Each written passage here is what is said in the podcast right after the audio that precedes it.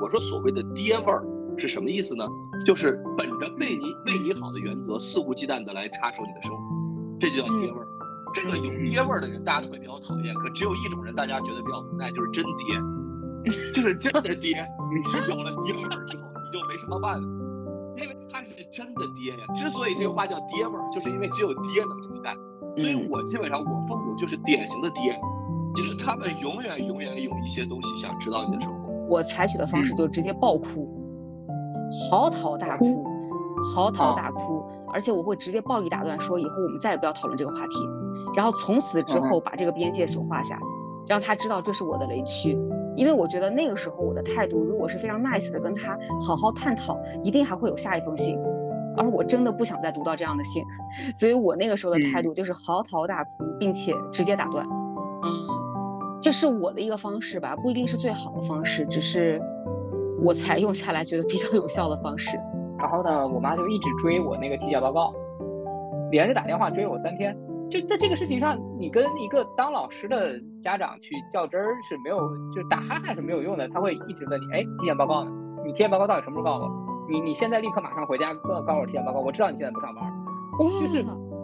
这种这种是没有没有没有办法。窒息。他他他是一个他是一个老师，老师的意思就是他会很认真的去对待这件事情。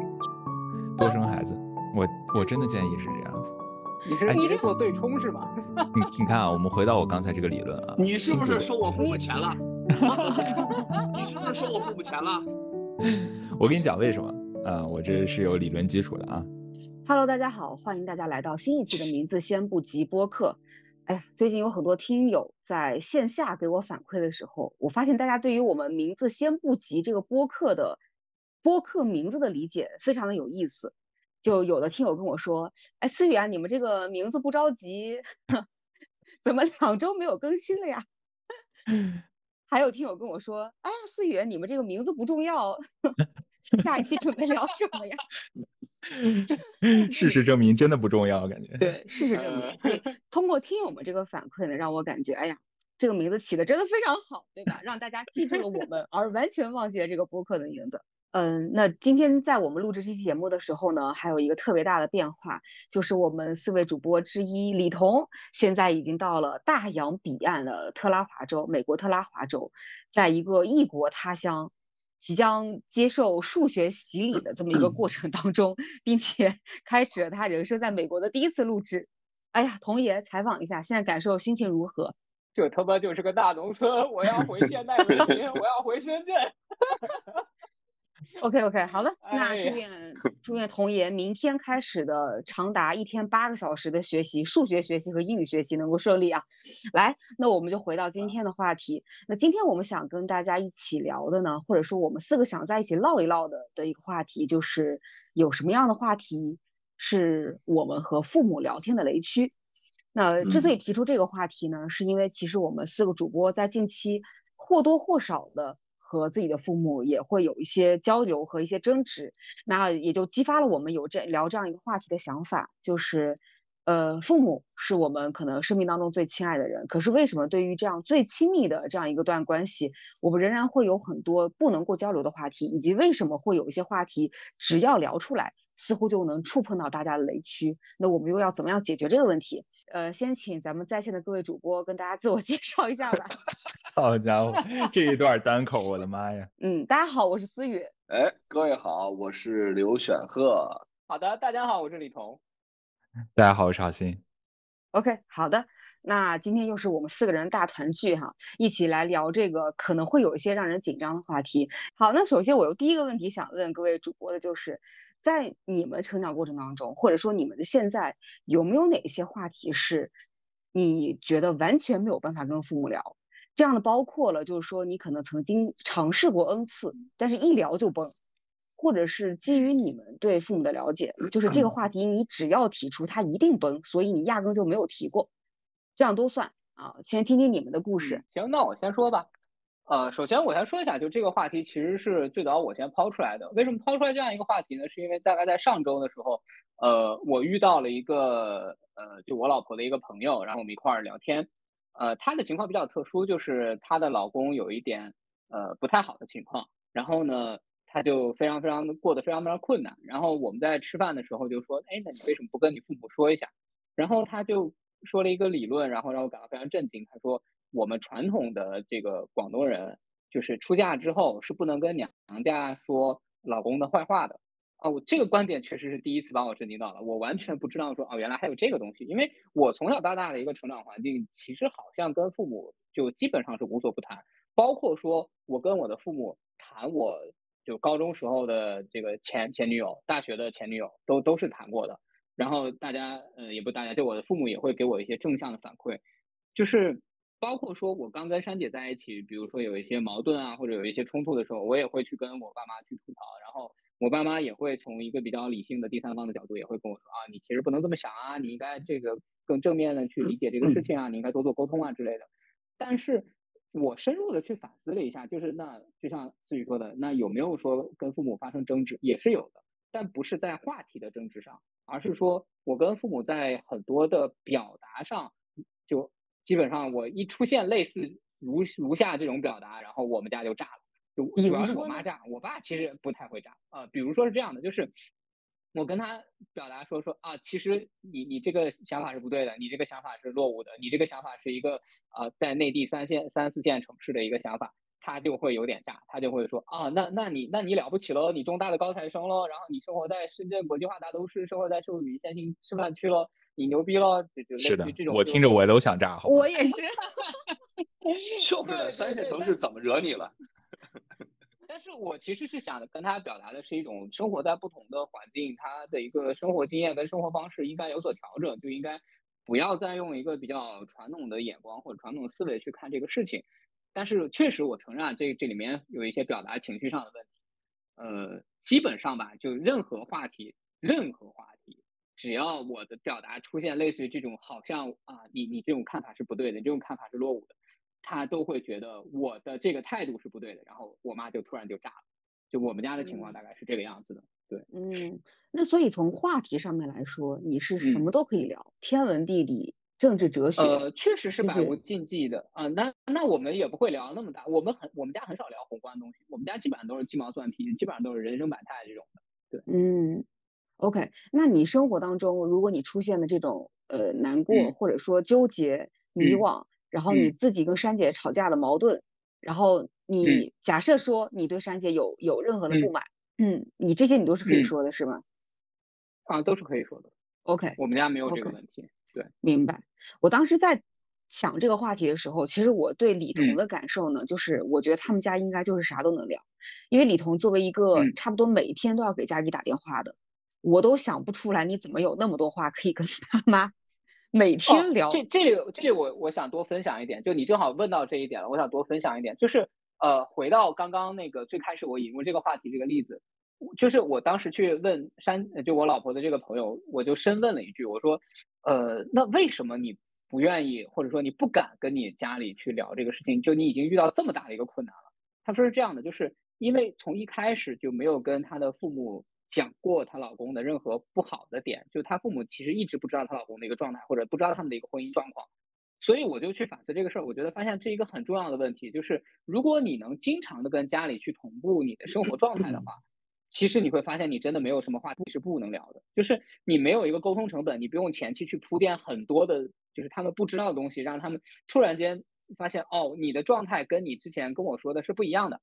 我我觉得这个这个其实是每天打个五分钟电话的非常好的一个方面，就是我其实不断的在告知彼此的这个生活的进度，或者是我们最近在干什么啊。然后，呃，比如说我跟珊姐吵架了，或者是我跟珊姐在干个什么事儿，那突然间，呃，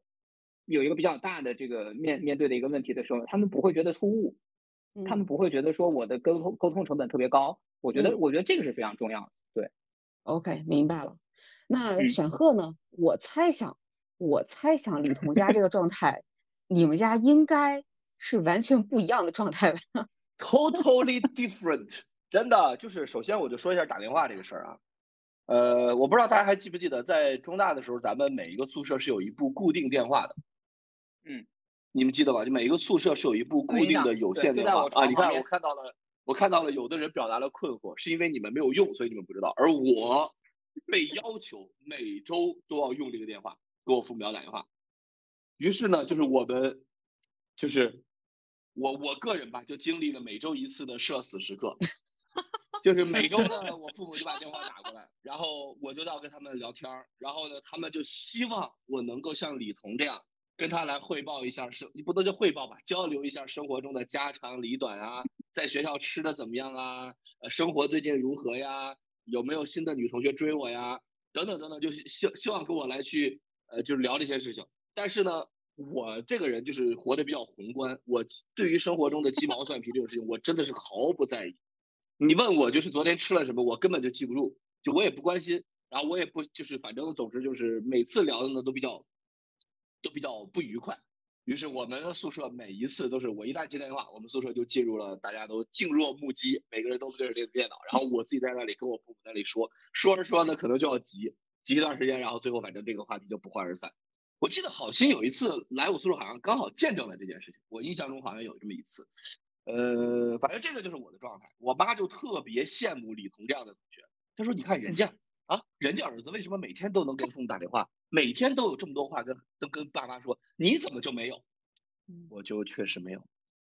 我确实没有。然后就是我觉得，就是我自己因为是北京人嘛，那那那之所以没有在北京上大学，很重要的原因就是因为我觉得就是应该稍微。对吧？远离一些父母，我一直都觉得这个所谓好男儿志在四方，我就觉得这个东西老天天在父母身边没什么意思，我也没有什么特别想天天跟父母交流的事情。这个事情随着我的逐渐长大呢，就是在在大学期间就愈发明显，对吧？就大家就是交流起来愈发不顺畅。然后等我从大学毕业回到北京之后，这个事情就就进一步的明显了。呃，我回到北京之后，很快我就在外面自己租房住了。就是哪怕我这是北京人，但是我也过上了北漂的生活。就其中一个很重要的原因，就是我个人确实不是特别能接受长时间跟我父母住在屋檐下。基本上我后来回到北京之后，我跟我父母大家一起待在家里最长的时间就应该是七天，就是春节，就是基本上就算是春节期间，我到了大年初五，我基本上也要破五了，我也我也要跑了。基本上就会是这样的一种状态，所以其实长长于七天会怎么样呢？没试过，目前没试过。就是大家可能之所以存活到现在，就是因为还没有试过。就是就是肯定，我我我也不是说说会怎么样，但就是经常会因为各种各样的事情呢，就是起冲突。嗯，比如说我父母呢很希望跟我来聊，对，你就听我说啊，我父母很希望跟我来聊一聊。比如说我爸妈经常就会说，哎，咱们坐那儿一起聊聊天，我也我也我也很愿意，在最开始的时候都可以。但是很快这个话题的发展就开始出乎意料了，比如说聊着聊着，他们就会在之前啊，他们就会突然开始把话题进入在任何一个话题中，他可能就突然进入说，哎，你看你这个问题，你要有个媳妇儿就解决了，你这 你这个问题归根结底就是你还没孩子，就你这么想是因为你还没有家庭，就是你不能接受你的父母指导你的人生是吗？你没有还不要不要还不用到这么大，我首先不能接受他无就是丝滑的进入这个话题，我都觉得是这样的，就是然后呢，于是于是呢，就是我肯定在我早年的时候，我所谓的早年就是我刚回北京没两年，就我是一三年毕业吧，咱们都是，嗯，一三年毕业回北京，到一四一五年这两年的时候，我基本上每一次回到家都会跟他们在桌上，大概从吃完饭，比如说从七点多一直聊到十点半。十一点，就是这个话题呢，就会是从相对而言我感兴趣的话题或者我能接受的话题，很快就会丝滑的滑落到就是他们想聊的话题，而我这个话题恰好不能接受。然后呢，在这个话题中，我都会想反抗，我就想反抗，我想告诉他们，就是现就是就是现在人更多的就是是应该是要首先要考虑自己怎么样把自己的人生过好，然后再想着别的事情等等等等，就是非常。呃，就是我个人会觉得，就是啊，用李彤刚才的话，就非常一线城市的那一套。嗯。呃，然后呢，另外一件事情，我们当时冲突比较多的就是，我其实当时比较希望改变我一部分生活状态，就是呃这几年尤其明显，就是他们沉迷抖音，沉迷短视频，沉迷这种就是所谓朋友圈或者说所谓网络上的这种，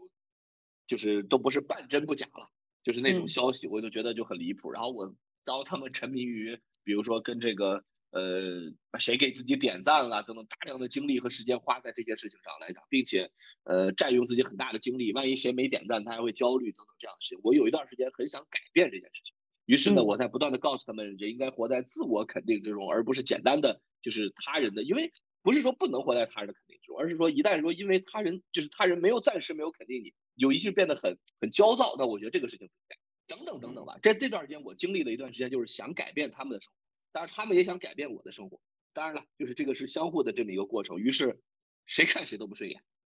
进入了谁看谁都不顺眼，所以这个就是我们当时冲突比较比较多，然后的原因。那基本上就是几乎就是什么话题都不能聊，因为什么话题都容易滑落到嗯彼此可能看对方不顺眼的地方。对，所以我基本上是光谱中。最靠左的啦，就是最靠什么都不能聊，就是内容上来讲就是这样。嗯，所以是你是无关于态度，而主要是话题上，就是内容上，对吧？嗯，这态度，那你想聊着聊着态度肯定就不行了，对吧？聊着聊着就就就就就就急了，就开始还说，哎，我跟你说我父母的经典口头禅啊，哎，我不是教育你，我就是想跟你聊聊。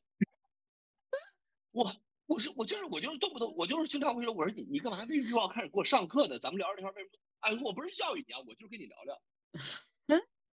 好熟悉，好熟悉，真的就是定义战高手啊。嗯，好熟悉。那你们这个晚饭从七点聊到十点，那整个这个过程逐从这个话题逐渐从你感兴趣的滑落到他们。看你不顺眼的那些方面之后，就是你们这个聊天的氛围还好吗？还是说就这十个三个小时可能是处于半争吵的这种状态？是这样的，我跟你说，我不知道，我觉得这肯定不只是我父母的状态。我会认为我们就是非常多的父母是有一个状态，就是他们只能听进去自己想听的话啊，就是他们他们是有一套自己的话语体系和价值体系的。OK，就在这个话语体系和价值体系里边，他们怎么说怎么都有劲，怎么说怎么都有劲。你在这个他这套体系里边，你怎么说他都怎么开心。但是。一旦你说跟这个话语体系和价值体系相违背的话，他很快就会困了。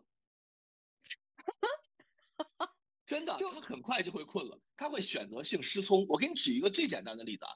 我父母就是喜欢就是这种就是怎么说呢，母慈子孝式的关系嘛，明显是喜欢这样子。所以他想象中这个世界所有的亲子关系都应该是这样的。所以前一前两天的时候。就是他刚好就是他也在我家，然后我的岳父岳母也在我家，然后呢，因为因为我的太太不是这个是贵州贵州人嘛，我岳父岳母常年在贵州，然后我妈就非常深情和动情的问，哎呀，这个这个这个谁这个谁谁谁这个陈露吧，就是我太太，陈露在不在贵州期间，你是不是非常想念他们呀？然后我岳父岳母是因为是一个相对比较呃比较那什么的人，他说没有啊，自由的很，我妈一下就接不住这个话了。我妈就觉得啊啊哦哦哦哦，她也就完全你就是，然后过两天你再跟她提这个事儿，她就压根儿就想不起来，嗯，因为她就因为这个话跟她的价值观和她的理解完全不一样，所以她就会选择性的失聪和选择性的失忆，然后继续活在她那个世界上所有的妈妈都是非常非常爱自己孩子，希望孩子天天跟自己在身边，活活在就是继续回到自己的那个世界里。所以就是一个非常典型的一个一个这样的情况，就是哎，我我个人就觉得就是他们，我活在我有时候会觉得会说他们活在小说里，嗯，就是这样子，活在读者文摘里。嗯，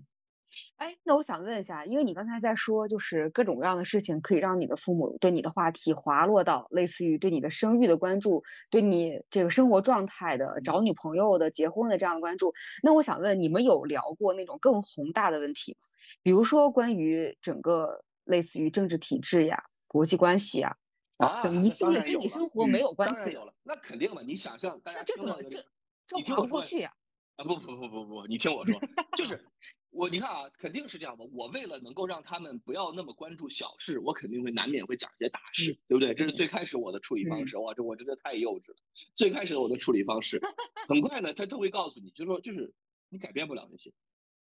对吧？你不能活在真空里。就是人不能活得太理想化，就是就是你你懂我意思吧？然后他会很快就会落到说，你有你自自己的问题你解决好了没有？比如说你有没有？比如说呃，当你有了家庭之后，你可能就不这么想问题了，等等等等等等这些问题，就是就是呃就是或者呢等等他很快会说，哎你这个说法太极端了，对吧？就是这个就是未必会是这样的，就是你这个说法太极端了。呃，比如说我会跟他，我非常有意思。我当年跟他说，我说你知道吧，就是某个某个说法，然后我说这个微博上的说法就是就是就是万赞嘛，就是万转，就是有好几万个人都会转转发这条微博来表示自己的赞同。我想告诉他，就是很多人都会这么想，而并不是我这么想。哇，我爸妈的反驳真的是非常的精妙。他说好几万个人在中国里边也很少，我确实觉得也很有道理。我只能说你爸妈说的是对的。对，我确实觉得我我后来随着我的成长，我也觉得它有一定的道理。但是，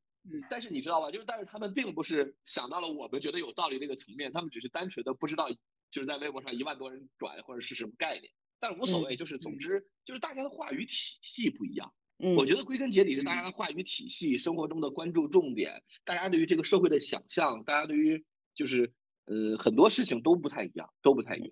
OK OK，那可是现在就像我们前几期节目聊的，其实你是我们几个当中现在怎么说呢，过得最符合主流价值观的 这一套，就是你对最符合社会期待的。你现在已经解决了结婚生子的问题，同时又有了自己的非常漂亮的房子，对吧？事业有成。逃不出来的。我父母来到我家之后，问我为什么不锻炼。啊，你看，不是你看啊，你看人家年轻人，他们去公园溜达一圈回来的时候，你看人家年轻人都在公园里打篮球，你为什么自己在家躺着？啊，对吧？然后就是 就是这样，然后，哎，哎，笑死了。小时候问他为什么不去网吧，长大了说为什么不锻炼？就是。我跟你说啊，我前两天打了一道辩题，就是关于就是严厉父母跟宽容父母。我在写结辩稿的时候就写了一句，我说所谓的爹味儿是什么意思呢？就是本着为你为你好的原则，肆无忌惮的来插手你的生活，这就叫爹味儿。这个有爹味儿的人，大家都会比较讨厌。可只有一种人，大家觉得比较无奈，就是真爹，就是真的爹。你是有了爹味儿之后，你就没什么办法，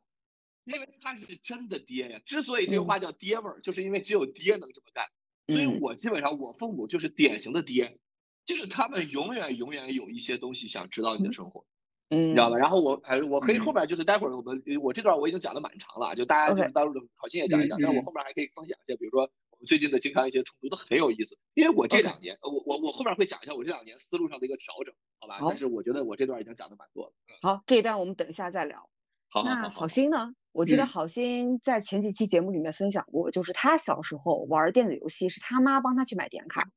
然后对吧？而且我印象中好像在你成长过程当中，你父母非常鼓励你去有很多创新的想法，去尝试很多的事情，包括好心他自己也会觉得自己未来会成为一个非常宽容的父母。那我们问问好心，你们家是不是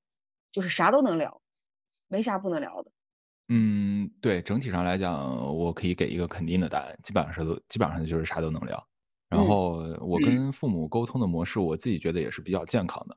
呃，我基本上从高三之后就离家了嘛，然后再也没有在家长期的居住过。那先是到广州，那离家就很远。那个时候大学的时候，我基本上吧一周到两周，呃，会给家里面打一个电话，而且打电话的时候，我其实从来没有觉得有任何的痛苦。嗯，这个其实是我显著的发现和其他人的区别。比如说选赫就是，对吧？然后其实我我 我舍友有很多也是这样子，就是跟跟家里打电话也没啥可说的，也没啥可聊的，但是又不好意思不打，对不对？感觉有个任务在，呃，就就，但我很多时候会打的，就是打到舍友都睡觉了，我可能还没打完呢。嗯啊，然后其实我们聊很多东西，就是呃，有点像分享我自己的一些见闻吧，但其实呃。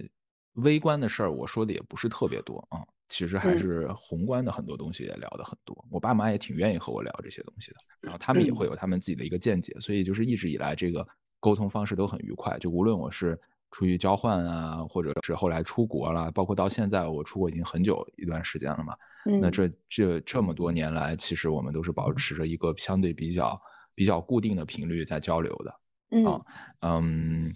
然后交流的内容的话。这一点其实我个人觉得也没有什么太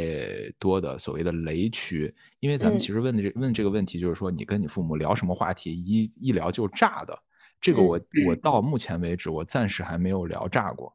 呃，就是嗯大学之后吧就没有再聊炸过，因为大学之前其实有很多，你你知道那个时候青春期嘛，或者叛逆啊或者什么，那就这个咱们就不算了。就是我正常人格、完整价值观之后，我就没有再聊炸过，嗯，然后。但是你要说是不是所有的问题都能聊？这个其实我个人并不敢说是所有的，嗯，然后我不聊这些内容，也并不是因为我觉得它是雷区，而是可能只是单纯的我觉得，嗯，没有必要跟父母聊，或者跟父母聊也聊不清楚，或者说聊完之后可能，嗯，不仅对我自己没有任何意义，反而可能对父母还有害处的啊，我就可能就不会说了。比比如说我我说呢？嗯我人在异乡嘛，其实很多时候嗯会报喜不报忧，对吧？嗯啊啊，对啊举个对，比如说你工作上遇到一些什么困难了，然后或者之类的这种话，我其实就不太会跟父母说。啊嗯明白。包包括甚至你知道我在我我刚刚那个在美国还没有领第一笔工资之前，然后我要在湾区这个地方安家，那个时候我已嗯经没有钱了，然后嗯我是跟爽借了两千块钱才把家啊安的，但这个事儿我其实从来都没有跟我父母说过，所以嗯当然了，我很快就是工作了之后拿到了那个签字费之后，就可以把这个钱还上，然后生活也是完全没有嗯问题的。对，我知道自己没问题，但是我不会跟我父母分享这个事儿，因为我会特别怕他们嗯就是做出一些呃嗯超出常规的一个举动，就类似这种事儿吧。还有一比个就是我觉得关系啊什么的。两千美金不至于理，赶紧把债务切割掉是吧？哎呦我的妈呀！呃，然后第二个其实也是就是跟呃亲密关系上面我不太会聊啊，就是比如说跟、哦跟跟爽啊，平时这种夫妻啊，生活当中的一些一些琐碎的杂事儿啊、矛盾啊、吵架啊什么这些，我几乎不会聊啊，嗯几乎没有任何的透露，然后包嗯括自己之前的任何的感情经历也不会透露。关键是我爸妈也从来不问，从来没有问过，嗯。嗯。所以，所以我觉得我们这种良好的沟通模式呢，当中有一点我觉得是非常非常重要的，就是我爸妈一直还都是非常有边界感的。嗯。嗯，嗯。就是他们首先我我自己觉得啊，我们那个地方的人整体上来讲都是比较含蓄的，就是嗯，哪怕是亲亲人之间也嗯没有那么热情到说，哎，就问问你的你的什么感情生活呀，这种特别特别，就是我父母会相对比较含蓄。嗯嗯，然后所以他们对待我的一些私人问题的时候，他们也不会主动的去问，然后我不说，他们也就算了。对我这个不代表他们不好奇，很有可能他们是好奇的，嗯只是他们不愿意说，也不好意思说。所以这一点其实是建立这个良好沟通关系的一个非常非常重要的一个基础。嗯，咋憋得住呢？什么什么因为？我没听清。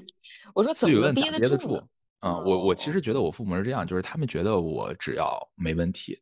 那就应该是没问题。就可以了。对，其实对其实这里面就是充满了一个还是对对我的信任吧。对对嗯对，他们觉得如果我能解决这个问题，那代表这个事儿其实不严重啊，所以嗯我说不说其实也不重要。对，嗯这就是咱们其实上一期聊对这个对孩子自由的宽容度嘛，所以我是非常非常嗯笃信这一点的，就是你需要赢得呃父母的信任啊。当然了，这个说起来很很也很鸡汤了，对不对？也每个家里面情况也不一样，像选赫就无法赢得，对不对？对，但是但是其实总总之来讲，就是我自己觉得我父母是信任我的，所以他们就是觉得嗯我不说有我的理由在，那他们也就不问了。嗯嗯嗯，哎，那我有一个问题，就因为你父母一直是生活在阳泉，对吧？嗯，然后我我记得你说你也是你们家里的第一代大学生，没错。那可是我那我理解就是你的父母生活在阳泉这样一个怎么算四线城市，他所接触到的环境其实就是还是蛮用里头的话说就是那个 三四线城市就是落伍的那个状态。那可是嗯。你是因为读了大学之后就出来，后面你又去了美国，包括你又是从事的这个前线的互联网工作，对。呃，你我理我理解上你应该会有非常多的这种，就是你们交流过程当中会有新的文化的冲击、观点的冲击，对和呃这个文化的冲击，那就是没有矛盾吗？就是还是说你们聊完之后彼此都完全可以接受对方，OK，就是你们可以就是求同存异，完全可以接受对方有不一样的观点。呃，不能说没有矛盾，就是大家嗯秉持不一样的这个观点是很正常的。啊，我一会儿举一个例子吧。呃，但是呢，我觉得就是在这个过程中，我自己觉得我父母做的非常好一点是，他们跟我讲过一句话，他就说：“你就是我们的眼睛，你在啊替我们去看这个世界上我们看不到的风景。”哎，就是他们觉得。非常的好，嗯。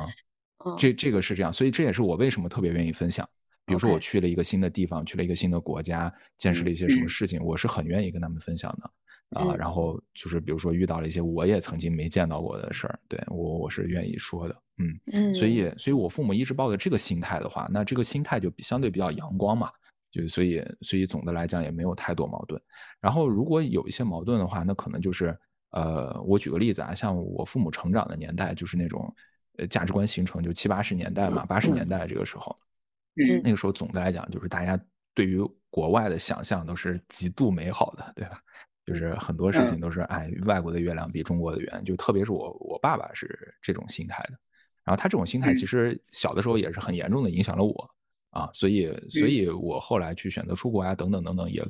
对这方面肯定是有一定的因素的影响的。包括在大学的时候，也可能相对就是整个思想也是比较偏右的，偏这种自由主义这种的。但是其实到了国外，你亲眼看一看，去过很多国家之后，你会发现，哎，好像事情似乎也不是这样，就有略略有一点上当受骗的这种感觉吧。所以就有一点这种思想上的反噬。那这个时候，就是在跟我爸去聊的时候，我会发现我爸，嗯，能听，对。也点头，也嗯，但是他其实不会从根子里面会改变他的原先的，就是在自己价值观形成当中形成的那种固有印象。啊，这个其实特别特别特别难改变，所以他也愿意接受一些新鲜的东西吧，但是他根子里面不会变。然后我也曾经试图就是呃通过潜移默化的讲故事来去影响这件事情，就是比如说我可能会讲一讲我在美国遇到的困难、遇到的歧视、遇到的枪击。遇到的就是各种各样的奇怪的、离谱的事儿，对吧？政治上面的事儿等等等等。嗯，但是呢，呃，我觉得我能影响的也是有限，所以我我我觉得我们很多时候还是求同存异吧。我会继续讲这个，我父母也不会阻止我，也不会也不会立刻反驳我。对，然后他们也可能会讲他们的东西，我虽然觉得不赞同，但我觉得也 OK 啊，也并没有无伤大雅，所以就是会有矛盾了，但不会有冲突。嗯。OK，对，嗯，那另外一方面，我还发现就是，比如说你说你报喜不报忧，然后你可能就在你夫妻关系当中的一些鸡毛蒜皮的事情，或者你的感受，你就很难，你一般都不会跟父母分享。那我能不能总结为，就是其实你分享的一个态度是，就是你话题上其实没有禁忌，再加上你们两边态度上其实也都很好，但是你会倾向于尽量少去分享跟你个人感受相关的故事、相关的事情，我可以这么理解吗？呃，我觉得他只是不喜欢分享负面。嗯，就是对我分享负面确实比较少。嗯，负面我分享比较少。再一个是我不想就是把我父母带入到我自身对于关其他关系的这个处理中去。嗯，那这些事情不会影响到你的情绪，比如说你的工作、你的其他的亲密关系，不会通过你的情绪而影响到你跟父母交谈的方式和就是氛围吗？呃，没有过，我印象当中几乎从来都没有过。OK，啊，嗯，对，比如说，比如说我跟我父母说，我最近其实工作是比较忙的，比较累的。然后我我跟我父母聊天的时候，他们就能看到我在打哈欠啊什么之类的，因为有时候这个点儿也不太对嘛，毕竟有时差。然后，然后我父母就会说，哎，最近是不是工作挺累的？我说确实挺累的啊，怎么怎么着，会讲一讲这个累的这个方式吧。对，但我父母一般这个时候就会说。对，就就会说啊，确实这个时候也是一个职业的一个平台期，然后就是可能需要加把劲儿的时候，对不对？辛苦一点也没关系，累总比天天闲的没啥事儿干要好。就是他们可能会从一个积极的方向去做这个评论，就是对于我来讲也是一个帮助啊。但是，但是我不会就是主动的去寻求这样的安慰。因为我我自己觉得我是还是能够 handle 住的，就是我这个累不是说我累的已经崩溃了，哎，我受不了了，不是那种，就是我还是我自己能够能够呃坚持的，对，能够 take，所以就还好。嗯，OK，好的。嗯，我分享一下我自己，就是嗯，因为我们家呢从小到大的状态一直是，其实交流还是蛮好的，特别是在自己特别小的时候，而且因为我爸就是在我很小的时候给我做父爱日记，然后所谓的父爱日记就是我每天回来以后跟他讲今天学校发生了什么，然后他我口述，他帮我记下来。然后大概记了十万多字，就是有这样一个底子在，对，包括这个事情还上过电视，所以这件事情曾经一度是让我们家非常就是对于亲子关系特别引以为傲的一个点，就是亲两边的这个交流特别好。呃，我自己开始觉察到有一些话题逐渐不能聊，其实是在我读大学以后。呃，一方面是我觉得我自己的就是我叫后青春期时代，就是我在我高中的时候是没怎么逆反的，当然可能会有一点点，但是其实不严重。但我其实真正开始进入青春期逆反的，包括有非常多想要自己独立和有自己观点的这个事情，其实是在大学以后，尤其是当时读新闻系嘛，接触了很多公民社会的这样一些内容。那我爸是一个非常传统的，就是公务员体系里面的一个，就是这样一个身份。那他是受到的非常主流的，就是爱党爱国主流的政治教育思想的这样的一个影响。所以，嗯，那个时候就是公民社会给我带来的冲击的很多观点，和我去跟他交流的时候，他给我他给我的观点就会有非常强烈的冲击。从那个时候开始，呃，包括我印象中，就是我大学的时候有一段时间追踪同性恋问题。就是追踪了很长时间，然后当时我爸特别生气，他就说：“你为什么不关注国家三农问题？就是 这么这么主流倡导的这样一个问题，就是为什么你不关注？你要去关注那些莫名其妙的这样的问题？那他这样说了以后，就反而激发了我要更加关注同性恋问题的这样一个想法。所以我的逆反其实是在大学那个时候来的。然后，呃，我跟郝鑫一样的是，其实我一直以来是比较处于一个报喜不报忧的这个状态。”嗯，特别是在我就读大学以后，就是只讲好的消息，就是反正自己有什么不开心的也都不说。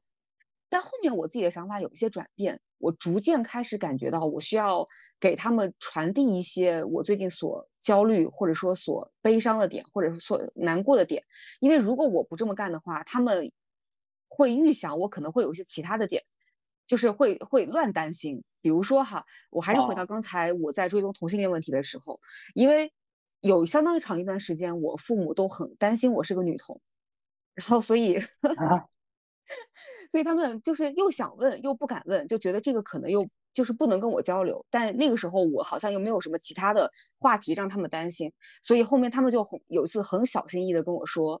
如果你真的有一些其他跟与众不同的地方，其实你可以告诉爸妈。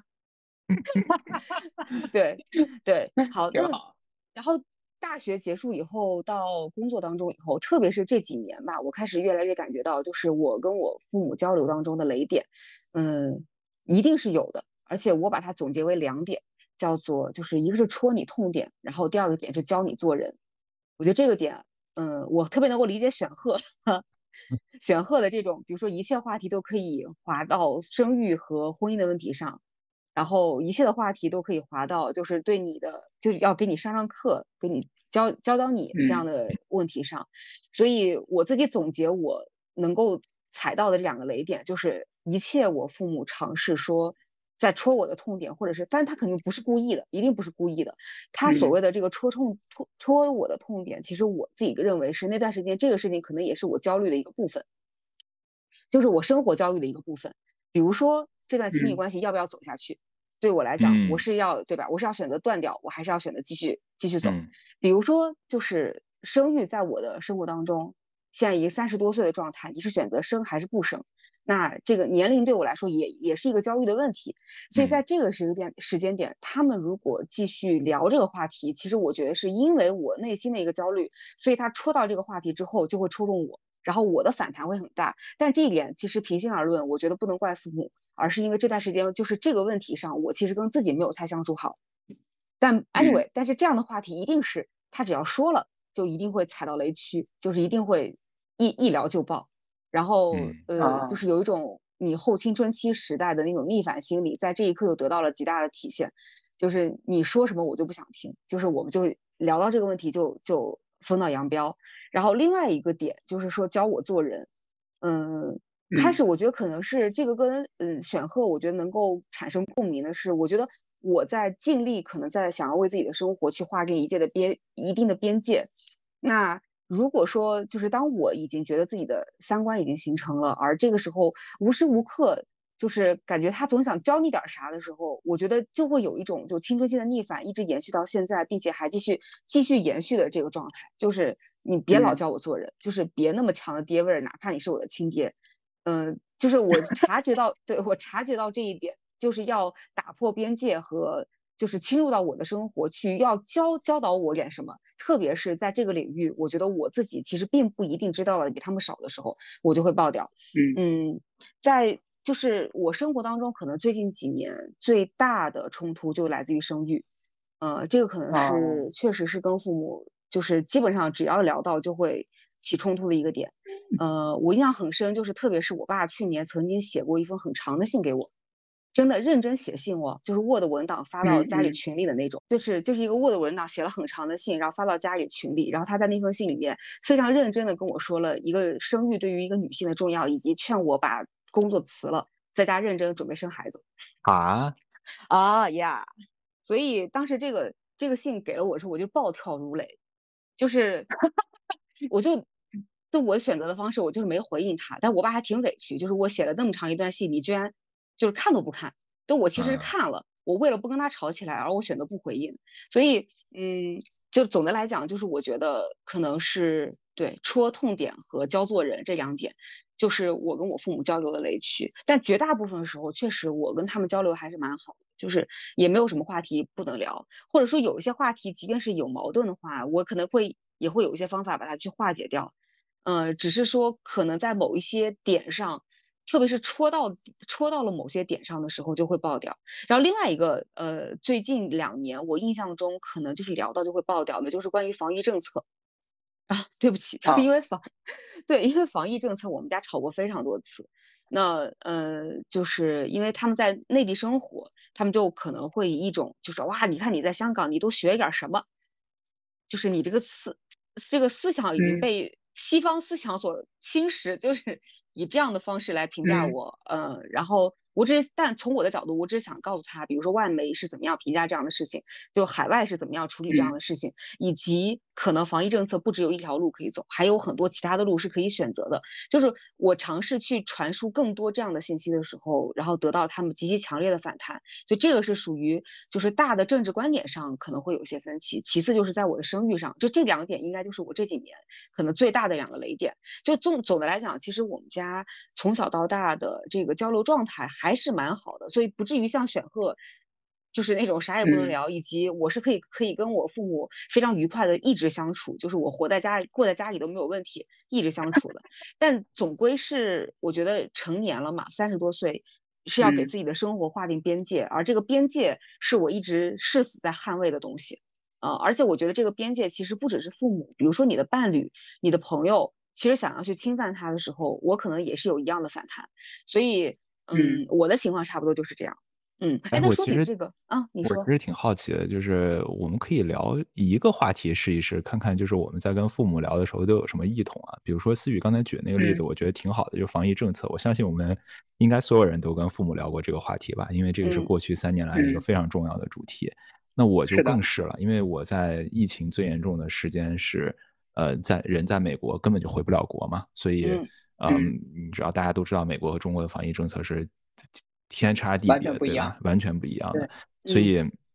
呃，中间也呃有过很多转折嘛，比如说在早期的时候，可能美美国这边防疫政策非常糟糕，造成了各种各样的问题。然后到后嗯期的时候，可能稍微有点反转，对吧？那中间也经历过各种起起伏伏。那我是我我其实是跟我父母非常坦诚的聊过，就是关于防疫政策的一些东西。然后，嗯呃，比如说我我会。我其实并没有直接会去聊这个防疫政策，它对还是不对，应不应该这样制定等等等等。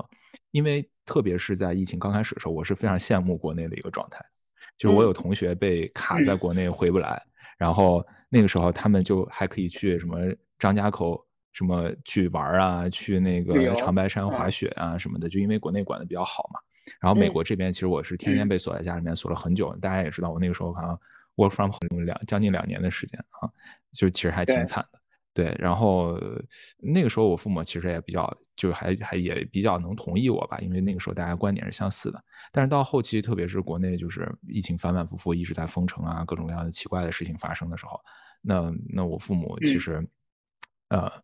就就就会有一些不一样。我那个时候是给他们这么介绍的，就是他们其实也来过美国，就是他们嗯知道美国的整个这个社区的状态是个什么样子的。就其实如果你要把国内的防疫政策搬在美国来，几乎是它不是能不能，就是它不是想不想搬的问题，它是能不能搬的问题，就是它嗯完全无法嗯做到这一点，因为那个嗯社区根本就没对墙，对吧？大家一人一个房子，那你怎么把这个社区围起来，让它只有一个出口呢？来回的嗯时候检测这个核酸呢，就基本上是完全不可能。对，包嗯括这个整个美国都是一个散装的一个国家嘛，就各个邦可能有都各个各个 sorry 各个州有自己不同的法律，那你其实完全都没有办法说强制这个州一定要做一件什么什么事情，符嗯合我们的防疫嗯政策，它其实都没有这个权利做做嗯。对，然后就各种各样的一些区别吧，所以我们就就会聊到这些异同。那其实我我父母也是嗯挺能理解的，对，就是从这嗯样的一个角度去探讨的话，他会更容易理解说，哦，为什么美国就会就做不到我们这么好呢？对，就就会慢慢理嗯解说，啊，确实，那想一想，如果是在这种情况下，他们也确实做不到。比如说，他们也没有志愿者，没没有这么强，就是完整的公务员体系，对吧？公务员是谁都不嗯听谁的，所以你也没有一嗯个指挥者，等等等等吧。对，嗯你们是怎么聊这个话题的？其实对于这个话题，我的就是感知程度没有好心那么强烈，反而是，呃，思雨说的另外一个关于婚育的这个，我其实会跟家里人聊一段。就是我其实一开始就说了，我跟我们家人很少聊一些宏观的，或者是现实嗯的，或者是嗯时政类的东西。对，因为防疫就没聊过，其实。聊过，我爸是公务员，我爸是嗯公务员，所以我肯定聊过这个。我从一开始的时候，没有没有特别深的去聊这个问题，因为他自己本身是在负责这一块儿的本地的这个疫情防控的工作，就是我其实很清楚一线是什么样子的。然后我们嗯聊的更多的就是，哦，零三年跟这一次到底有什么区别？然后这一次这个大概要持续多久？前一两年，我基本上是在一个全力去支持的这样一个状态，就是说，啊、你你们做的很辛苦，你们一一线的这个公务人员都全全力去投入，然后要怎么怎么样，然后做了很多这个事情，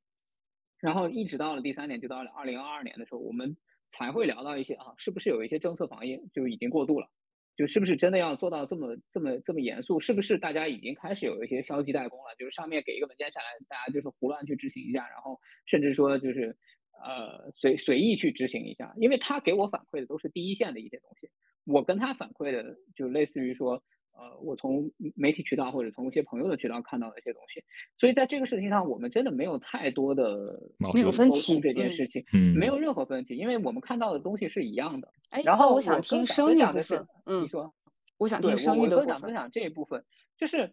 在这个问题上，我跟我妈其实呃还聊过挺多次的，就是呃我跟我妈说，我说在这个关于生育的问题上，我不会去 push 珊姐去去这个推进他的这个人生进程。一个原因嗯是因为他确实年纪很小嘛，他比我小四岁，他其实不是特别紧张这个事情。另外一个原因就是我跟我妈讲了很多，就是你你可以理解说一个就是现代女性觉悟、现代女性思想这个东西，因为我妈也会反馈给我反馈给我很多东西，她就说啊，其实还是要生一个小孩儿啊，然后生一个小孩儿会给你的生活带来极大的改变啊之类的东西。我说你说这些我都认，我说这些我都接受，但是你能不能就是让他有另外一条路去选择？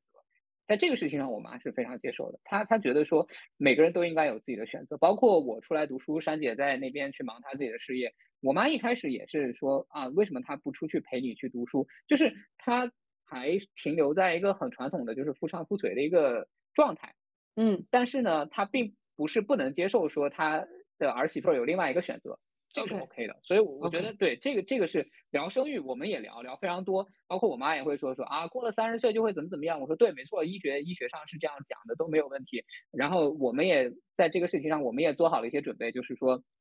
我们是要到三十岁的时候，会不会有一个下一步的计划，或者怎么样？就我觉得这这一块儿还是跟思雨他们不太一样吧。就我妈是会把她的观点讲出来，但是呢，也会去最后去说，哎，就就你们该怎么样怎么样吧。我只是尽到一个作为这个婆婆的义务，嗯或者尽到一个妈妈的义务，就这样。嗯对，，OK，嗯生育这个问题上，我觉得我们家可能跟选赫会更类似。呃，防疫这个问啊题上，我猜我们家可能也跟选赫更类似。选赫，你们家什么情况？呃，这个可能出乎大家的预料，就是我是要稍微来就是板正一下我我跟我父母关系的一个里边的一个部分，就是我父母很开明，嗯就是他们并不就是虽然我们两个很多问题，但我说实话，我在这个问题上我一向都认为责任是我开的，有一半的责任在我，因为我父母确实还蛮开明的，比如说当时我去欧洲骑车呀这种事情，他们都是可以支持的，包括我当时选择就是来中山大学读书，他们都是可以支持。但是我说实话，我觉得就是因为总体我也我也没做什么坏事，所以他支持的。那在防疫这个政策上，这个问题上呢，其实就比较尴尬。这个尴尬在于呢，嗯，他们比我还反感防疫政策。然后呢，我反而我反而有的时候要劝说他们说，你看，其实中国很多地方做的原则上是蛮好。嗯，就是呢，就是我可能反而要去承担这样的角色，但 anyway 这些还好。但是我觉我跟你说一个非常典型的，我觉得父母的一个所谓父母心的一个状态，就是，嗯呃，因为北京当时就是全国各地吧，在防疫政策晚期的时候出现过一些这个呃这个聚集，对吧？聚集，呃，然后呢，我呢就去参加了，就或者至少去围观了。嗯。嗯，然后这件事情就是极大的，就是让他们就是就是觉得很不行，然后于是他们数次打电话，包括我的朋友圈，嗯。因为大家也看到我的朋友圈嘛，你们几个都看到我朋友圈，我不是就、嗯嗯呃要么嗯。就直抒胸臆，要么就阴阳怪气，对吧？就是总之呢，就是有一些这样的讽刺的情况，然后我每一次这样的朋友圈一发，就会立刻接到我爸爸的电话，嗯。他说啊。啊，这个就是他的意思呢，就是他也不会直接说他不同意我，他的核心的意思嗯就是、嗯。你想不想挣钱了？对吧？你现在有老婆有孩子了啊，你现在还是过去吗？对吧？就是你是不是有软肋了更多的为家庭着想一下，对吧？更多的就是承担一些自己的，就是总之就是又开始了用你这个思雨的话，就是教我做人，对吧？又要开始进入这一步，基本上就会是这样的冲突。其实，在防疫这个问题上来讲是这样子所以其实从大政方针上来讲，我父母有的时候就是，尤其是这几年吧，我也不知道他们是刷到了哪个抖音号，然后导致他们现在的这个影响，就是他们现在对于现实政现状极其不满意，对吧？就然后呢，反而是经常需要我来去跟他说，其实中国挺好的。我甚至有时候会把好心的一些观点转述给他们，我说你看，就是身在国外，就是对对对对对一一片赤子之心，你看人家，对吧？反正是这这方面是这样的。嗯，OK，我们家关于防疫政策是这么聊的，就是，嗯、就是因为我当时人在香港，而且我应该是我们这帮朋友里面，我应该是最早阳过的，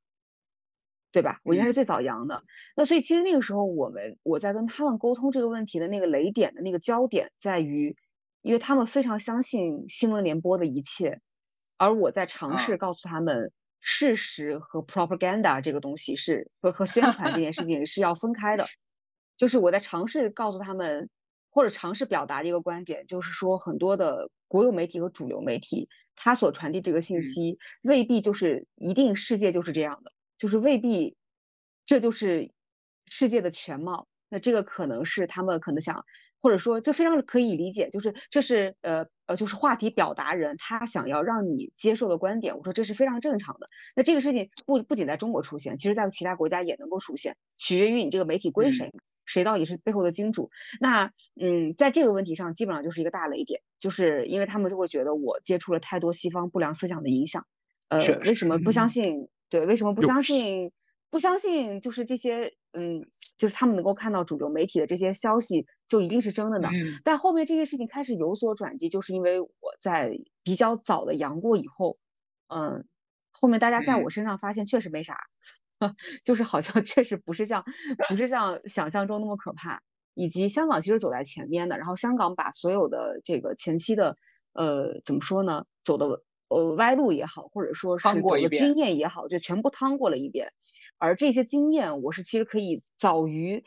这件事情在内地发生之前的很多时候，我就可以跟他们分享。就是之前因为已经有人走过一样的路，所以那这边如果是采用怎样的方式，那他一定还会再走一遍怎样的路。所以后面关于防疫这个政治观点的部分的分歧，呃，后面开始逐渐两边就开始缩小。但我觉得最比较严重的时候是属于呃内地还管得非常非常严的时候，但是海外其实已经在接受了奥密克戎，它已经很难。就是它的毒力已经在削弱和它很难被管控，而逐渐放嗯开的那个时候，就在这样一个时间点，是我们家呃，就怎么说呢，矛盾比较强烈的一个点吧。而哎我跟他们具体交流核心其实是在就是媒体宣传上，因为这可能也是我有点职业病，啊就是可能至少是之前自己学过或者也观察到过，所以就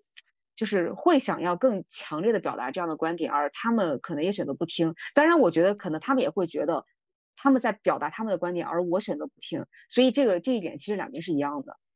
哎，其实我我问这个问题也嗯不是真的想要聊防疫啊，但是我稍微总结一下，就是我能从从大家聊这个过程中，我能感觉到像思雨的父母呢，我自己感觉他是一个强价值观的父母，嗯，就是他们的价值观立嗯。得非常的稳，非常的正，然后这个价值观其实既能指导你的对于公共生活的参与的一些行思想和行为，也能指导你个人生活的一些行为，比如说生娃、生育，对吧？对就其实是比、嗯比较正的这么一个价值观，而且这个价值观立得非常的稳，所以冲突可能更多来自于这儿。对然后选选赫的父母呢，其实是日子人，我觉得，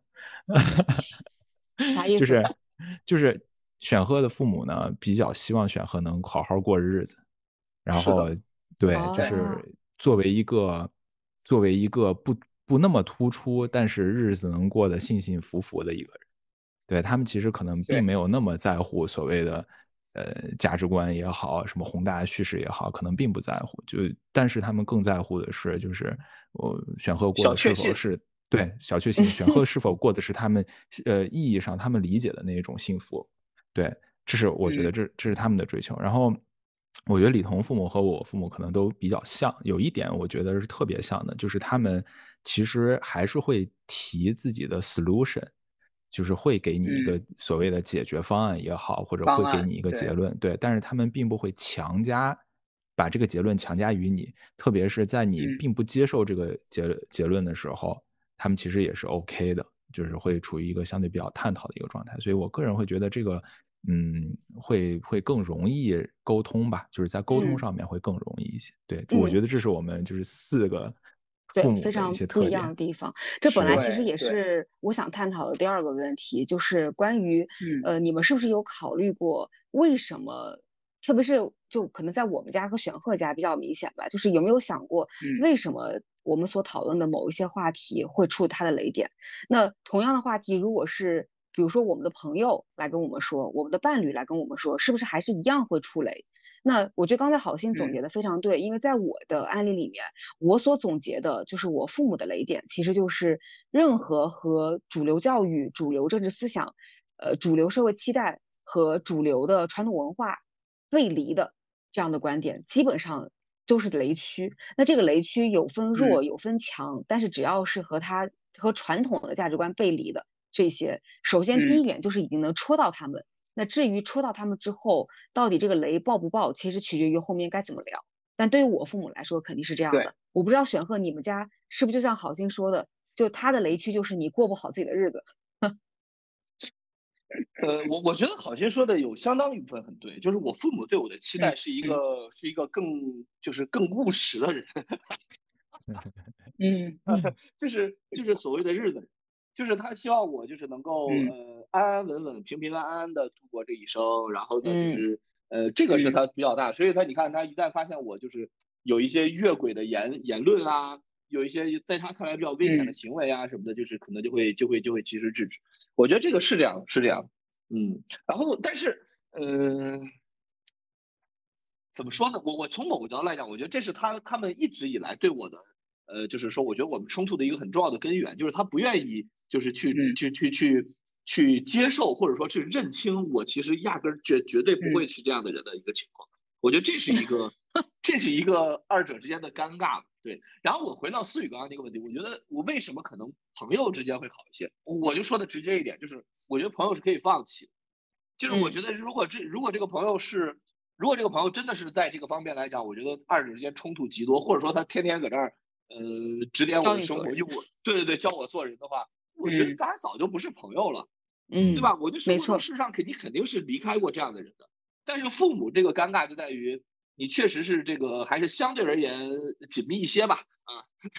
嗯对对对，为什么你要笑呢？在这个地方，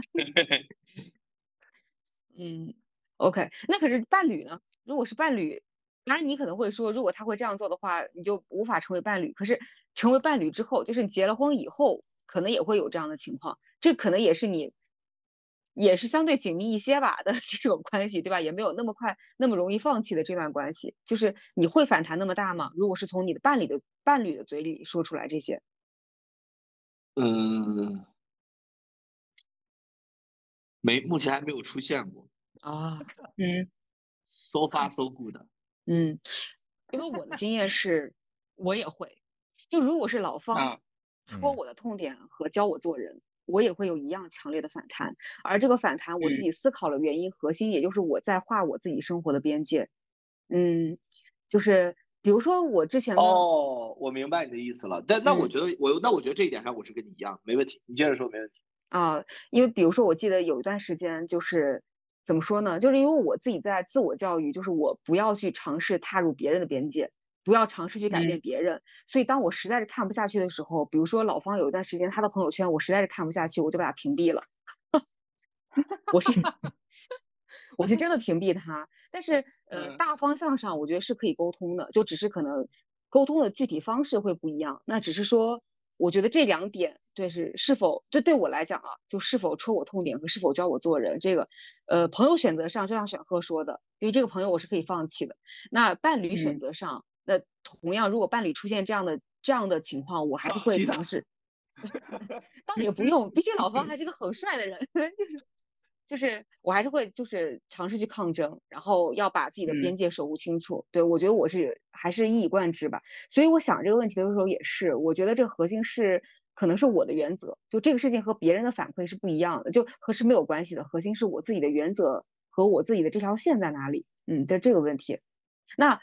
李彤跟郝鑫，你们就已经就反正也没有雷点，所以对吧？其实嗯也没有，就是是不是也没有那种也没有思考过，比如说什么样的问题会触及到父母的雷点这样的问题。哦我会有的，嗯嗯嗯，我会有。其实我我对我对亲子关系一个理解啊，就父母和我们的关系，首先它绝对不是朋友关系，对吧？就像大家刚才说的，嗯朋友是可以放弃的。首先，你选择朋友本身就有一个提前的价值观的一个选择过程，对不对？你价值观嗯特别不相符的人也很难成为朋友啊、然后跟伴侣的态度也不一样，因为伴侣从一开始就是平等的。嗯，你们就是势均力敌的。对，如果是一个非常就是是不势均力敌的关系，我相信里面会矛盾也会非常多。所以，一个相对比较健康的一个亲密关系也是相对比较势均力敌的。但嗯是，父母这个关系非常特殊，首先它不是你选的，对吧？你是肯定无法选择父母关系的。其次呢，它是呃至至少从一开始它是极度不平等的，就是你嗯所有的衣食住行、吃喝拉撒全部依赖于父母。对不对？父母嗯对你有百分之百的主导权，可以说。嗯那在你成长的过程当中，这个主导权一直在丧丧失，一直在丧失，一直在丧失，直到你完全成人，你变得越来越强大的时候，甚至你可能会对父母有一个反向的主导权。对，所以正是在这样一个主导权更迭的过程中，才会出现各种各样的冲突。嗯就好像比如说六六六现在一两岁就跟玄赫没有什么主主导权争执，所以他就会非常开心，非常幸福。但是很快就会到 terrible two，因为那个时候六六他就他就会开始为自己的权利做斗争，他可以可以会欺骗，他可以会骂你，他可以会打你，等等等等。就是他会成长，所以成长过程必然是一个亲子关系变痛苦的过程。那所有亲子关系中交流的问题，我觉得也是出现在这儿的。就我自己觉得，我父母做的比较好的就是他们承认这个权力更迭，这是一个嗯和和平的权力交接的一个过程。他们承认这个权力更迭，对。但嗯是如果父母不承认的话，那嗯这里面问题就很大了。就是你认为我可以主导我的生活，但是父母也认为其实我还有一定的主导权利在你这儿，嗯，那这个时候就会出现问题。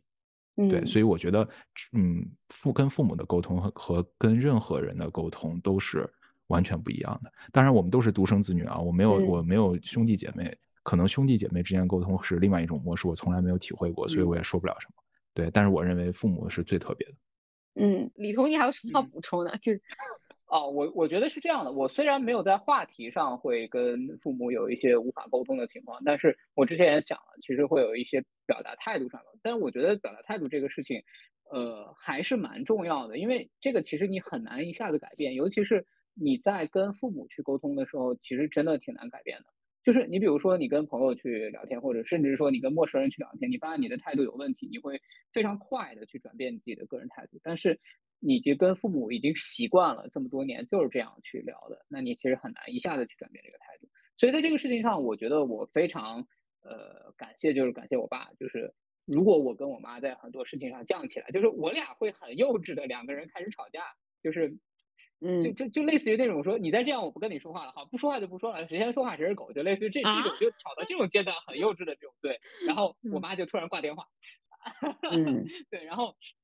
这个时候我就非常感谢我爸，他就会跟我妈，呃，他就会跟我打电话，然后就说，哎，你其实没必要跟你妈计较啊，你你妈这么这么多年就是这个样子啊，巴拉巴拉之类的，然后。呃，就把这事儿说开了嘛，然后他也去哄我妈，然后我在群里面给我妈发个红包，然后这事儿基本上就过去了。就我真的特别感谢这个模式，就是大家都有呃退一步的这样一种可能性。然后这个我觉得也也是在之后，就是我跟珊姐相处的过程中，把这个东西带进来了。就是有时候就是会没那么就是硬顶。然后退一步的去跟他去聊一些东西，当然这个是另外一种情况，就亲密关系其实跟父母还有一点差距。但是我在这个上面还是学到一些东西的，就比如说，第一不要不要有隔夜仇，真的真的是有很多话你当天解决，如果实在解决不了就发个红包，一个红包解决不了就发俩红包，大概就是这样一个经验吧。对，嗯，OK，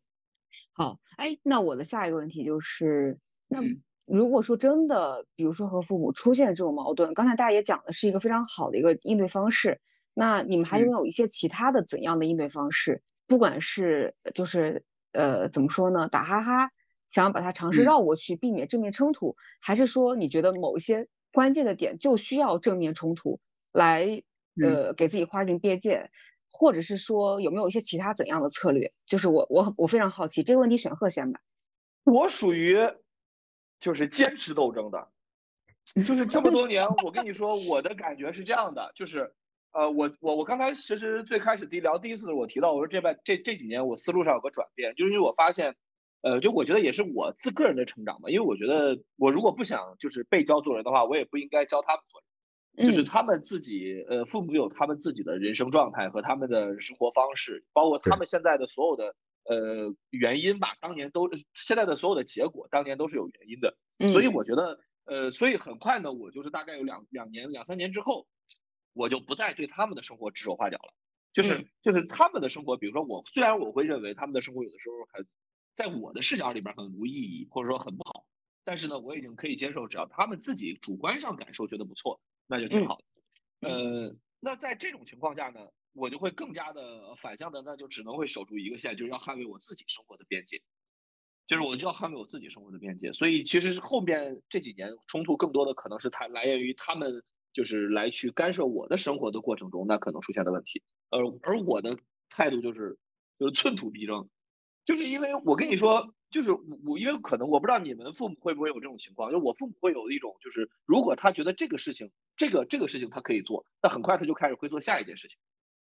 你能理解我的意思吧？就是大家他很快的滑坡，就是如果他觉得在这件事情上来讲，他可以干涉你的生活，那他们他很快就会认为下一件事情上也可以干涉。所以的话，就是呃，就是小芳，你见过哈思雨？小芳有一次来到，就是他就比较，他就相对而言呢，他就跟家里的就就是家里对他的掌控就会更强一些，他也的反抗的能力也会更弱一些，他就会很好奇我到底是怎么弄的，我就会跟他说，我是在每一件小事上，就是当我会认为这个他越界了。我都反抗，就每一件小事上，只要我觉得越界了，我都反抗。就是在这种状态下而言，我觉得我才能够有可能去守住我的界，因为我小到什么程度呢？小到什么程度？小到比如说，就是就是锻炼身体，不是不是，小到比如说他来我家之后，比如说他我那个毛巾没放好，他要帮我调一下，我小到这样的程度，我都会觉得我说你不要不要不要来去就是就是干涉我毛巾怎么放这件事情，类似于这种意思。就是我会觉得，就是，呃，坦率来说，因为我父母是一个相对比较传统、比较控制欲相对比较强的父母，他们会更希望能够就是更多的参与和影响我的生活吧，所以我在这个方面会是这样的一个一个态度吧。嗯，嗯。我跟你其实比较类似，但我程度没有你那么强。呃，我曾经也经历过一个想要尝试对父母反教育的过程。我这个反教育不是说在指导他们的生活，而更多的是我想把我自己生活当中的一些更多的价值观和更多看到的现象向他们做输出。而我当时这么做其实是有私心的，就是我希望能够跟他们保持着同频，以至于未来在我重大人生决策的时候，他们能够快速的 get 到我想表达的点。呃，后面这个这个工作我逐渐开始尝试放弃，因为我觉得有点太累了。就是每一次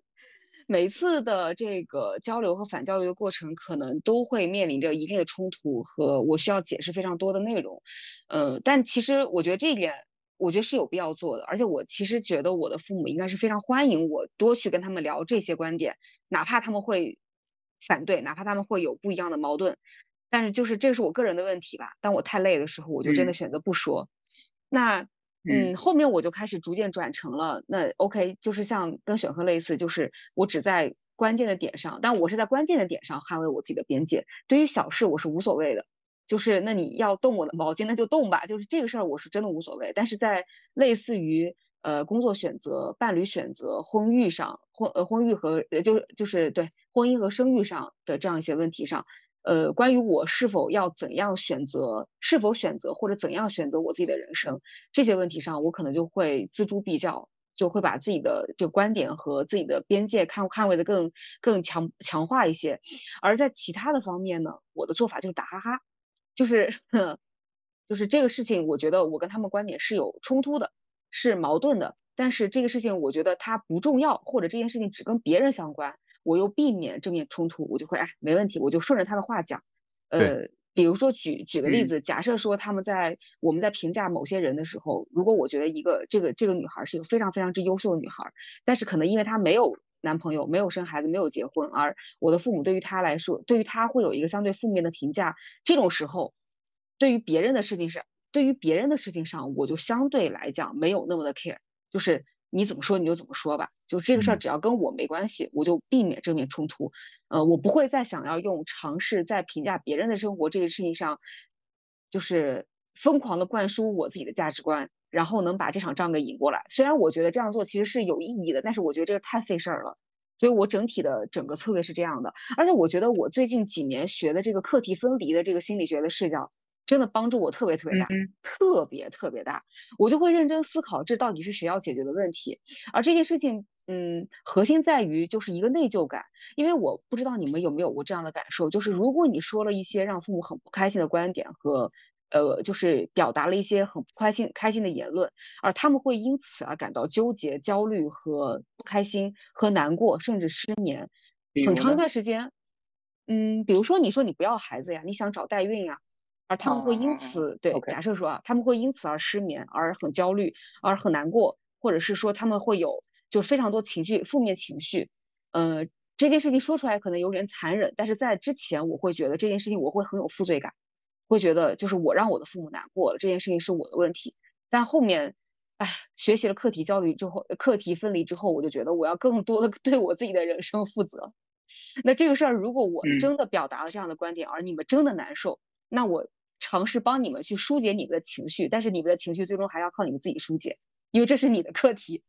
就是这是你可能要面对和需要解决的问题。那同样的类似的情况，比如说，呃，就是我我妈妈最近在香港跟我一起居住嘛，那她跟我生活当中肯定会有很多就是呃不一样的生活习惯，她会有她的生活习惯，我会有我的。那我跟她一直表达一个观点，就是说你看不惯我有什么看不惯这个家的，你可以表达出来。因为表不表达这是你的事情，但是你表达出来之后，比如说我或者说我的伴侣是否能够接受，或者说我们能够妥协到什么样的程度，呃，那这是我们的问题。就是但你要表达，你表达出来之后，你正常表达你的诉求，你想要怎么样？因为你也跟我们在一起生活，你想要怎么样过，这都是你的权利。那比如说这个地是一星期扫一次，还是一星一个星期扫两次，还是每天都扫，还是每天都拖？就。就关于怎么样扫地，类似于这样非常鸡毛蒜皮的小事，我就会觉得，就是大家，你只要想表达，你只要有你自己的诉求，那你就表达，表达之后我们再讨论。呃，我一直是这样的观点，所以，嗯，从我这边角度来说，在这个抗争的这个过程的策略，基本上就表达，就基本上可以总结为，呃，曾经尝试反教育而失败，然后以及后面大部分的问题打哈哈，以及在一些非常非常关键的问题上，就是。强力的守护我自己的底线。那在强力守护底线的方式上，我最近几年才开始尝试的一个方式就是暴力打断。就对不起，就真的是暴力打断。比如说我刚才举的那个例子，我爸爸曾经写过那篇文章，就是那封特别长的信，劝我呃辞职生孩子这件事情。我采取的方式就直接爆哭，嚎啕大哭，嚎啕大哭，而且我会直接暴力打断，说以后我们再也不要讨论这个话题。然后从此之后把这个边界所画下，让他知道这是我的雷区，因为我觉得那个时候我的态度如果是非常 nice 的跟他好好探讨，一定还会有下一封信，而我真的不想再读到这样的信，所以我那个时候的态度就是嚎啕大哭，并且直接打断。嗯，这是我的一个方式吧，不一定是最好的方式，只是我采用下来觉得比较有效的方式。好，我嗯下一次那你有采用过其他方式选吗？赫也嚎啕大哭一个。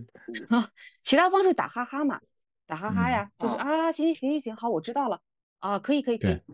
哎，我觉得，我嗯觉得，我觉得打哈哈其实是一个很有效的一个方法。嗯，其实嗯怎么怎么说呢？就是大家听的哈，好像说是打哈哈，就感觉好像很消极。但其实我从积极嗯的意义上面去理解它，叫做一个建立预期。就比如说我父母嗯也不是不催生我啊，肯定也是有的，就是大嗯家都是一样的人嘛，对不对？但是我父母在我父母在催生的时候，我一般是这么说的：我说，首先我是肯定会生的，这个你们一定会放心，嗯肯定会生啊。其啊其次，我我大概率百分之九十的概率两年之内。嗯，后来我父母就其实不再不怎么再问了，因为他们是对我有一个啊预期，他知道我肯定会生，并且知道也就是未来两年了，也不远了。你这不叫打哈哈，你这叫给出明确的时间表。哎，你这是是这样子的，是这样子。我觉得，我觉得其实就是，呃，当然了，我说的大概率是两年嘛，我也没说一定嗯百分之百是两年。对，但是其实你给这样的一个数字的话，会宽心很多。这是我在面对父母给我压力的时候一个解决方法。嗯啊、然后反向嗯的，其实我也对有，反向其实也有，就是比如说我会特别担心我父母的一些健康问题，就是我我嗯我知嗯道。他们本身的一些生活习惯肯定是不科嗯。学的啊。举个例子，就是山西人，比如说主食特别多，这件事情是非常嗯。不科学的，就会引起比如说高血压、心脏病啊等等各各方各方面的问题。然后我以前其实很试着，就因为我自己觉得健康问题是个非常重要的问题，所以我会有点像强力干预这样子。我会跟他们讲啊，如果你画一个盘子，那一半应该是蔬菜水果，另一半是什么什么，就会就会讲这啊这些东西。然后我父母每次就是啊、答应，但其实也不会做到。而且我会发现我这样讲会有个问题，就比如说我妈接受了这个观点，我爸没有接受，我爸我妈会吵架。，OK，对，后来我就发现这样其实是不好的，这样其实不不好的，就是这样我哎，我好像 somehow 跟我妈站在一个同同一个战线上，然后我爸好像不置可否的时候，反而成了一个就是家中被孤立的一个角色，我觉得这样并不健康。对，而且其实我也慢慢理解到，就算父母的生活习惯他不够科学，那又怎样呢？又怎样呢？那又怎样呢？对不对？那这这其实是我们的应该接纳的一点，就是没有人会生活的绝对健康，嗯他一辈子可能就是这么过来的，就是喜欢喝浓茶，在下午喝浓茶，就是喜欢吃面的时候吃两碗，对不对？那嗯，你你你你能做什么呢？其实做不了什么。那既然父母这么信任我，我其实也应该回馈给他们以一定的就是信任和自己选择自己人生的一种方式。哪怕最后有不好的结果，我随便乱说啊，哪怕最后有不好的结果，嗯我们也应该认，也应该认，那嗯就是这样子的。对对我同意。对，嗯所以我其实从这个角度想的话，我会宽心很多。看，这就是说嘛，这嗯是谁的课题？是他的身体健康就是他的课题，就是他要解决和他要面对和他要承受结果的这个问题。那不完嗯全是身体嗯健康这件事情，嗯我之所以这么看重，就是其实父母的身体健康不完全是他们的课题，也是你的课题。没错，嗯，那那其实嗯。从这个角度来说，因为这也是你的课题，就是这也是跟你自己身后的，就是未来生活的负担是有相关的，所以你去对他们进行干预和这件事情其实也是合理的，也是应该做的。嗯。嗯，但我就是会采取一个相当于软干预吧，就现在我可能会讲我是怎么吃的，以及对嗯啊，啊，呃，比如说我现在三十多岁，跟我爸三十多岁的身体状态嗯完全不一样，对吧？我就会想到这些，我就会说起来，哎，爸，你那个时候三十多岁的时候大概是一个什么样的？对，然后你发现你爸比你强多了。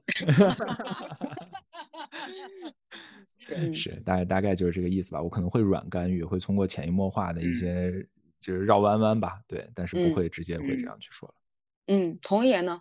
嗯我我好像没有太有这种情况，因为我哦，你就是发回回头红包呗，对回头过来嗯嗯对，我就回头过来想说，说我其实没有什么什么像你们说的要大哭啊、打哈哈之类的，就是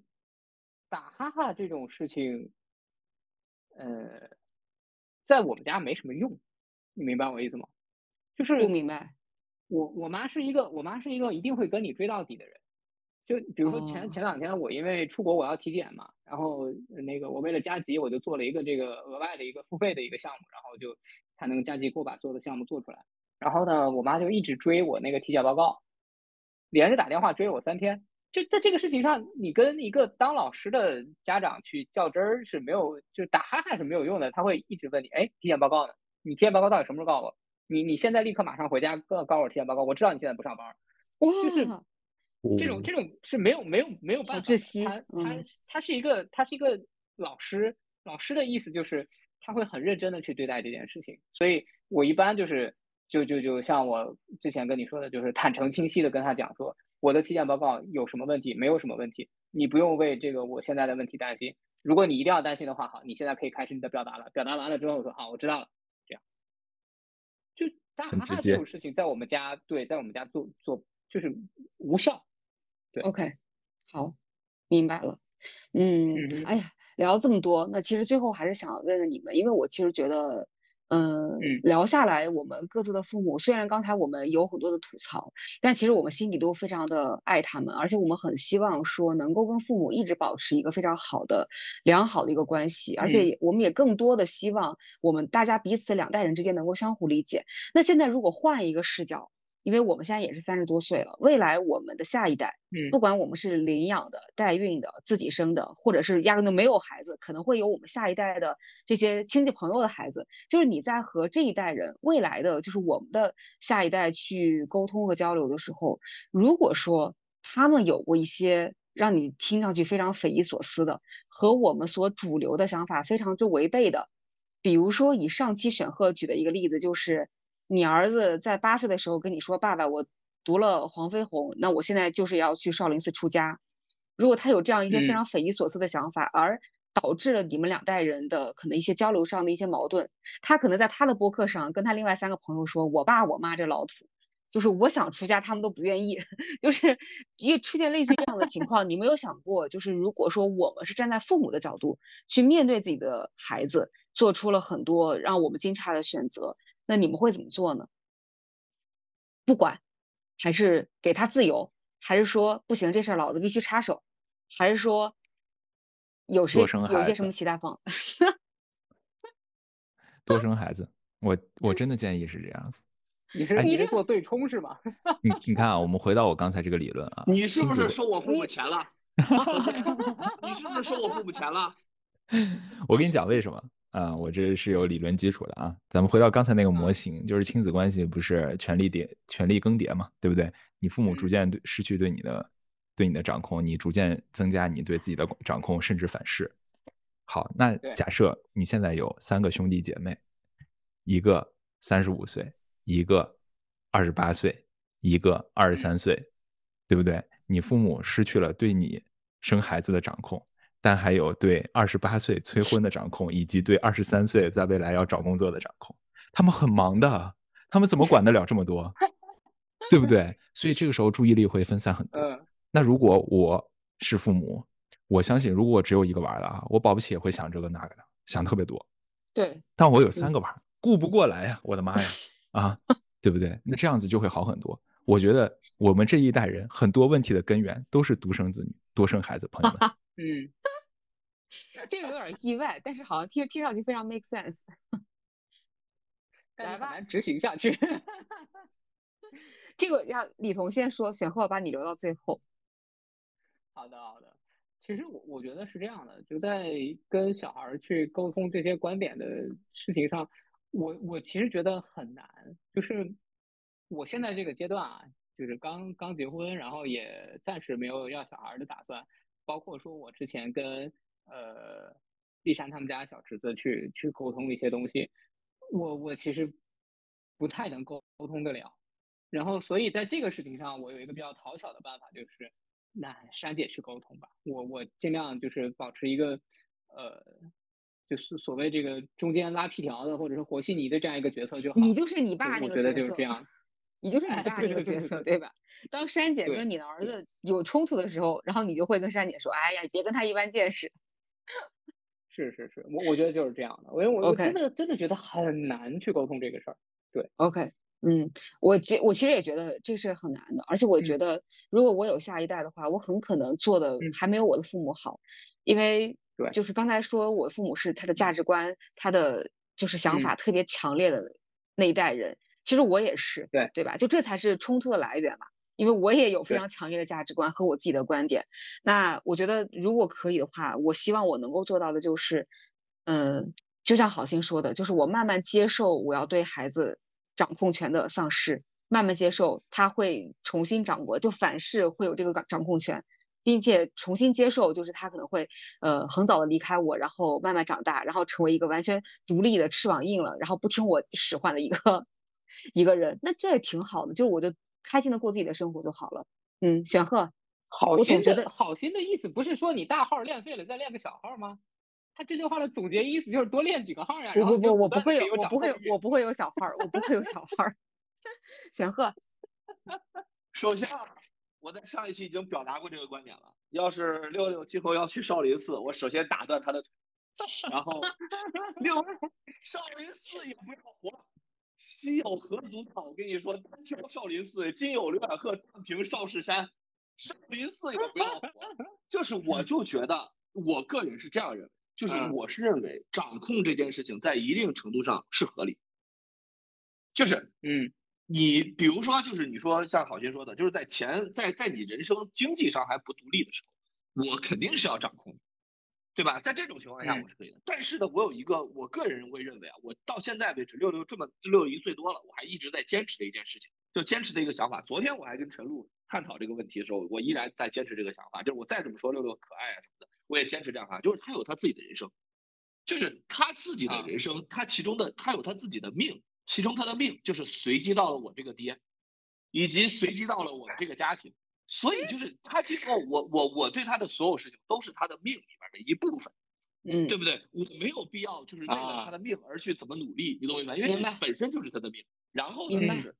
我我想说两句什么呢？就是大家都喜，就我不知道你们你们你们你们现在肯定离这个中小学生很远了，但是你们肯定有记忆，在中小学生这个年龄阶段，男生们之间互相非常主流的一个一个玩乐方式，就是想当别人的爹。啊，就是 你有什么可拿的？你看郝鑫和我李彤，这都是已经经常小时候当爹或者被别人叫爸爸，或者叫别人爸爸，对吧？互相就玩这种伦理哏，对吧？就是这个这个这个，你是我什么？我是你，我是你爸爸，你是我儿子，就喜欢玩这种。为什么呢？因为大家只哎，看到了玄鹤听不清，你说你是什么？你看，你看，基本上就是这个吧，就是，你看，就是这个吧，就是，就是我跟你说啊，就之所以在中小学这个阶段，就是男生们之间会互相想想想想搞这种什么你是我爸爸，我是你儿子这种东西，就是因为大家只看到了掌控。就是在今天的所有话题中，大家也是只看到我。我后来我跟你说，在我们班上有同学接下茬的时候，会会会会说这种话的时候，我就会说是，我说现在我跟你说，就是你要想让我叫你爹，我特别愿意，就你只要能给我生活费，我就愿意叫。你懂我的意思吧？就是你会 发现，当就是当你叫完别人爹之后，或者说就是你当你就是有了个儿子之后，你发现就是你以为你核心得到的是掌控，但你其实付出的是极大的代价，那我相信你就不会愿意了。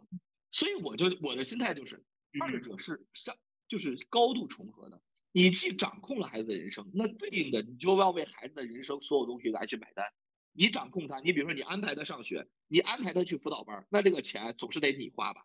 你安排他干这个，你安排他干那个，最终这个代价都是都是让你付吧。所以我会觉得，就是你站在这个角度来讲，你就能够部分的能够放掉自己这种掌控的心，因为你发现就是所有的责任都是对应的有义务。对，所以我就是基于这个，我觉得就是我觉得我个人的掌今后的掌控是能够及时放开的，因为我确实不想给他买特别多的单。嗯，